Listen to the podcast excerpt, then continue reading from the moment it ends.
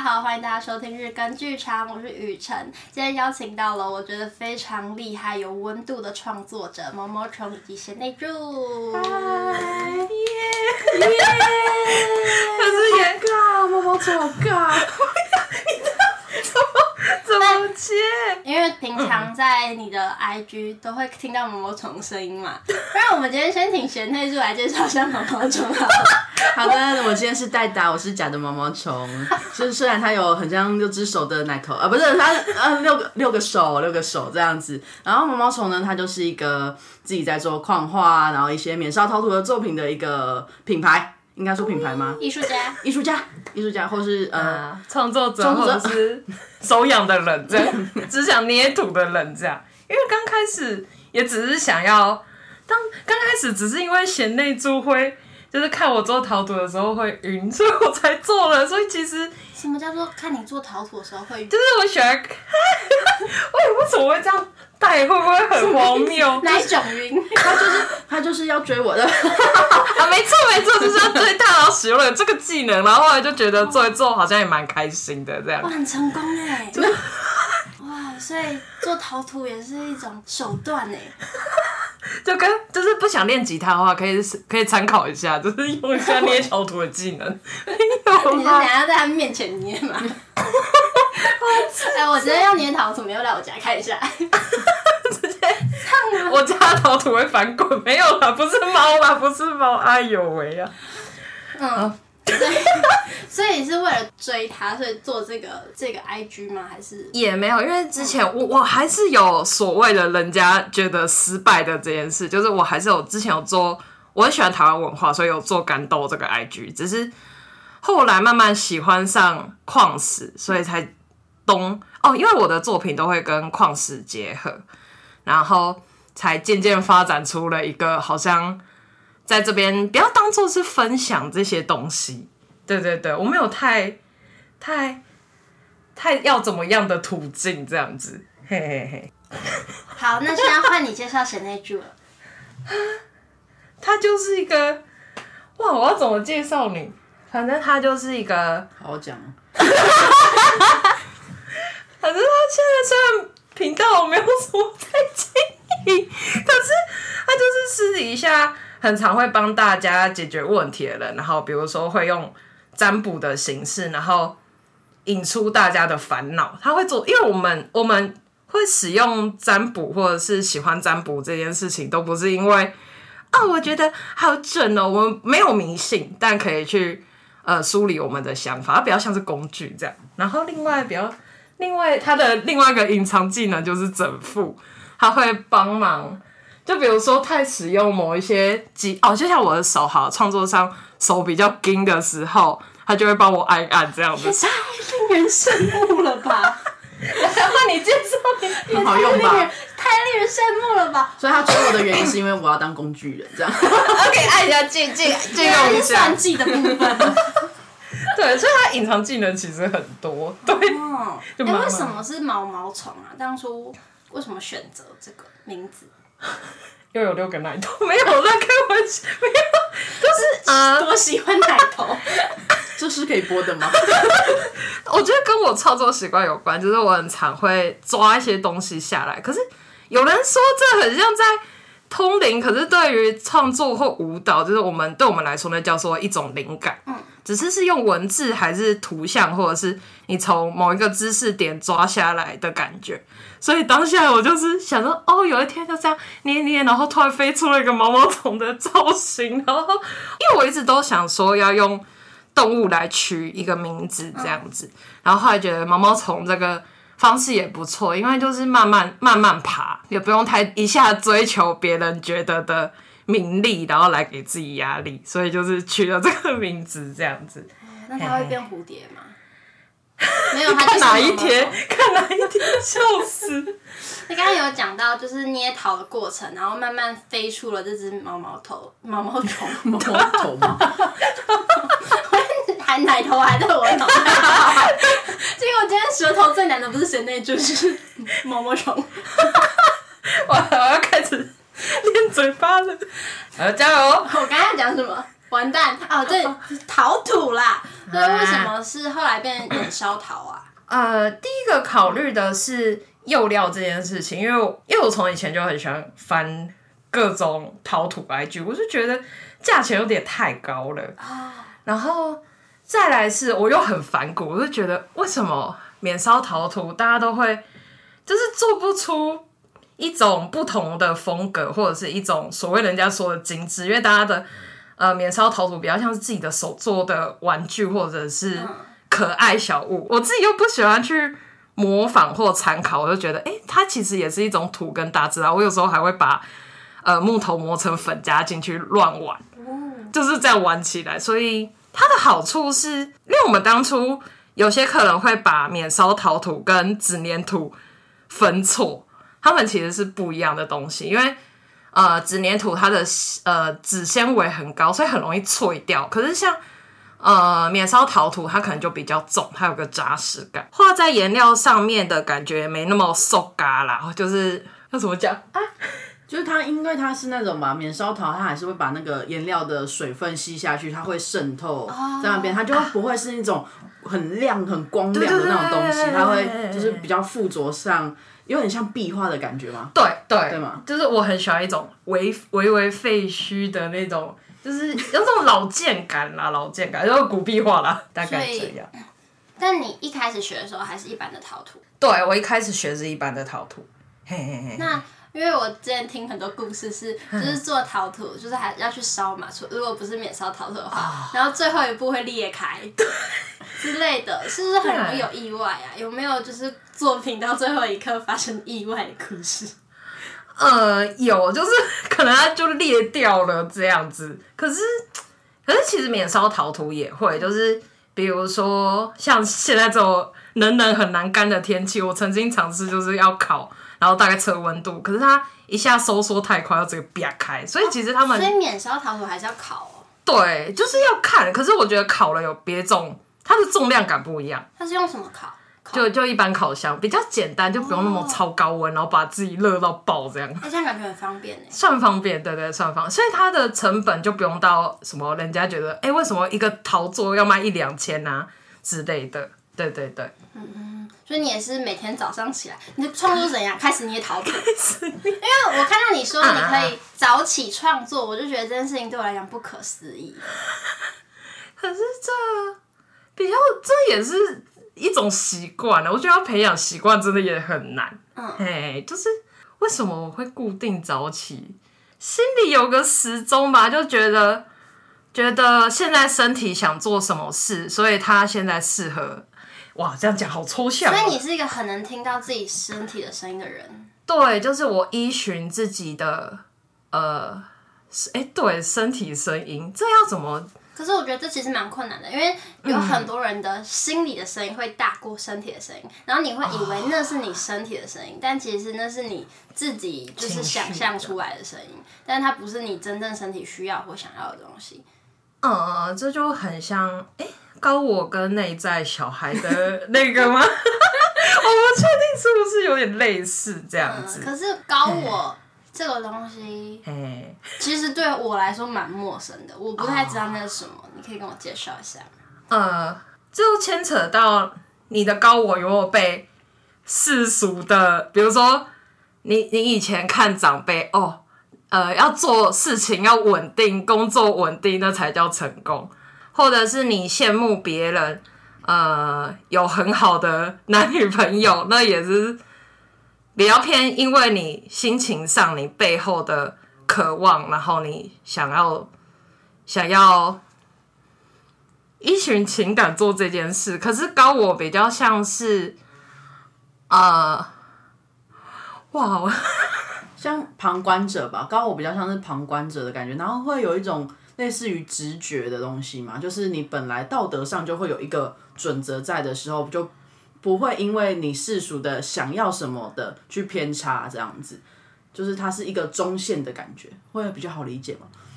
我的中线，对，就是嗯、呃，因为你这对于这件事应该会有个好或坏，嗯，对，而不是因为别人觉得他好，你就觉得他好，嗯嗯嗯，他就是那个标准值会比较高。我比较像是抛下比较心跟嗯，别人对你的眼光，然后而你真正想做的瞬间的直觉，嗯、直觉 很抽象。第六感吗？对，那比较偏向第六感，算吧，就是直觉的东西。因为我觉得我们都会卡在一个哦，我们常常会怀疑自己有没有做对这个选择之类的，但其实那都是来自于你过去的某一些恐惧跟经验。对对，但它其实跟你高我传来说，哦，我现在好想吃冰淇淋哦，这件事情是很像的，因为常常我们可能会因为哦，我想吃冰淇淋，可是还有一堆。一堆事情要忙啊，比如说哦，我现在可能一定要做这个工作才可以，才可以，呃，才可以有这个进度。但事实上，你心情需要，如果你没有吃这个冰淇淋，搞不好之后做什么工作你都很无助，这样挂着冰淇淋做事，这样 会很难。我越来越困惑了。嗯因为其实像我上，哎、是上个礼拜吗？我去那个台北插画什么什么艺术节之类的，然后就有很多摊贩叫我们抽彩虹卡嘛，嗯、然后我就有一个是什么什么什么，你要相信自己的声音哦，还是什么倾听声音，还是直觉什么之类的，嗯、然后我就想说，可是我我我听不到，我不知道我的直觉是什么。呃，好像蛮多会有这种反应。我的话，因为我也是，就是如果工作压力很大的时候，你会听不到自己的声音，因为比如说像我人类图是情绪权威，嗯，对，然后我就会去，哦，就是我现在很生气，我就是很生气，但是你其实还是会有一个准则，说我应该要干嘛，就是在那个很下面的东西，所以我会在那个瞬间的时候，我听不到自己声音的时候，我会把我现在的事情写下来，变成树状图，写到最后你会发现，哎，其实有一个核心的点是你要处理的事情。所以这是一个工具，嗯嗯嗯，它是一个方式，这是我的方式，但是应该还有人是用别的方式这样子，对啊，就是用呃写下来图像化的方式去找到那个直觉，或是说那个高我真正想要的东西，对，就是应该说是一个核心的东西。因为在每件事情的背后发展，比如说像你今天很穷好了，然后你你为什么很穷？因为你可能哦，你想要有一些事情是因为世俗的压力，然后你想要达成，啊、然后你就硬要去做那件事情，但其实你还有别的路径让你有钱啊。就假设好讲难听点，就用偷的也算是一种啊。对啊，我觉得收不到声音，呃，自己呃高我或自己声音。就是前提都要做一个功课，就是你要开始去想象，就是人家说的什么多多种多哎、欸、多种选择吧，多种选，你可以尝试你在这个当下你多种选择后出现的结果。比如说，你也可以依照工作然后盯完，可是你身体可能就会不舒服。可是假如你现在去稍微让自己停一下休息一下，你可能之后会更有创造力。就是你可以去想一下，就是。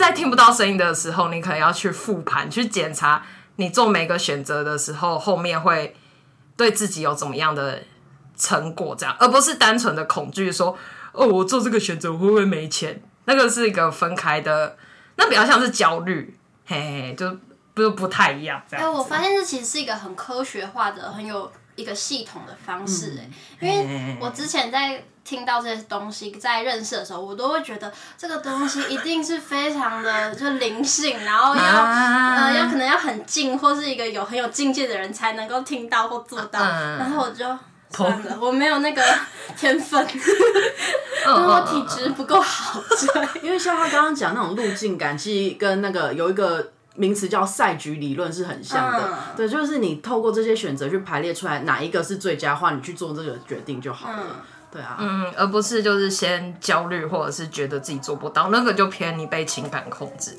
我们的那个讲完，相亲支持支持。这个 podcast，支持。啊，顺便支持毛毛虫，追踪毛毛虫，按赞。好，我们不用等他了，我觉得我们可以继续。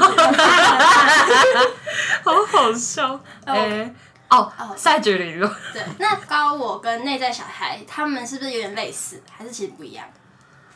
哦，我会觉得内在小孩比较像是你的一个情绪释放的东西。哦，对，因为高我高我会很理智，对对，對，但内在小孩很很他很需要什么的时候，他就会变变，他是用变这种东西，就是因为通常我们现在比如说出社会，一定会有一些情感是被压抑住的，在那个被压抑的过程，你的内在小孩就越来越小，所以他才会说哦，那疗愈内在小孩就是出去玩。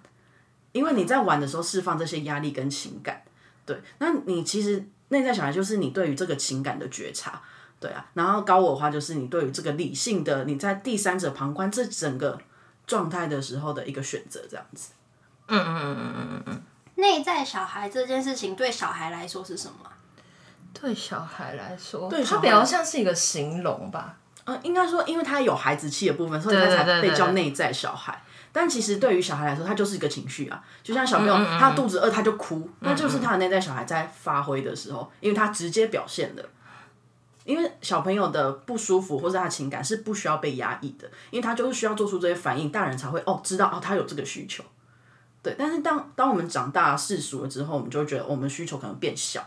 或是压住了，或是我觉得有这个需求要自己解决，所以就不会把这个情感释放出来，就久而久之就没人知道你的需求。所以在理解内在小孩的时候，我通常会有一种方式，就是假如我呃因为别人的呃做很棒的事，然后被看到，我就会反馈我自己，就是哎、我的需求是什么？哦，我想要被看见，我羡慕那个人被大家看见，就回溯。然后，所以当我有这个情绪再出现的时候，我可以告诉自己，那没关系，我可以再努力一点就好了。就是这不是，这不是我应该要难过的事情，就是我也可以做得到，而不会再回去那个焦虑或者是不好的情绪之中，这样子。哦，所以说，如果像我在演戏，有一个角色，他在这一段有大崩溃，就是他内在小孩出来尖叫，是这样吗？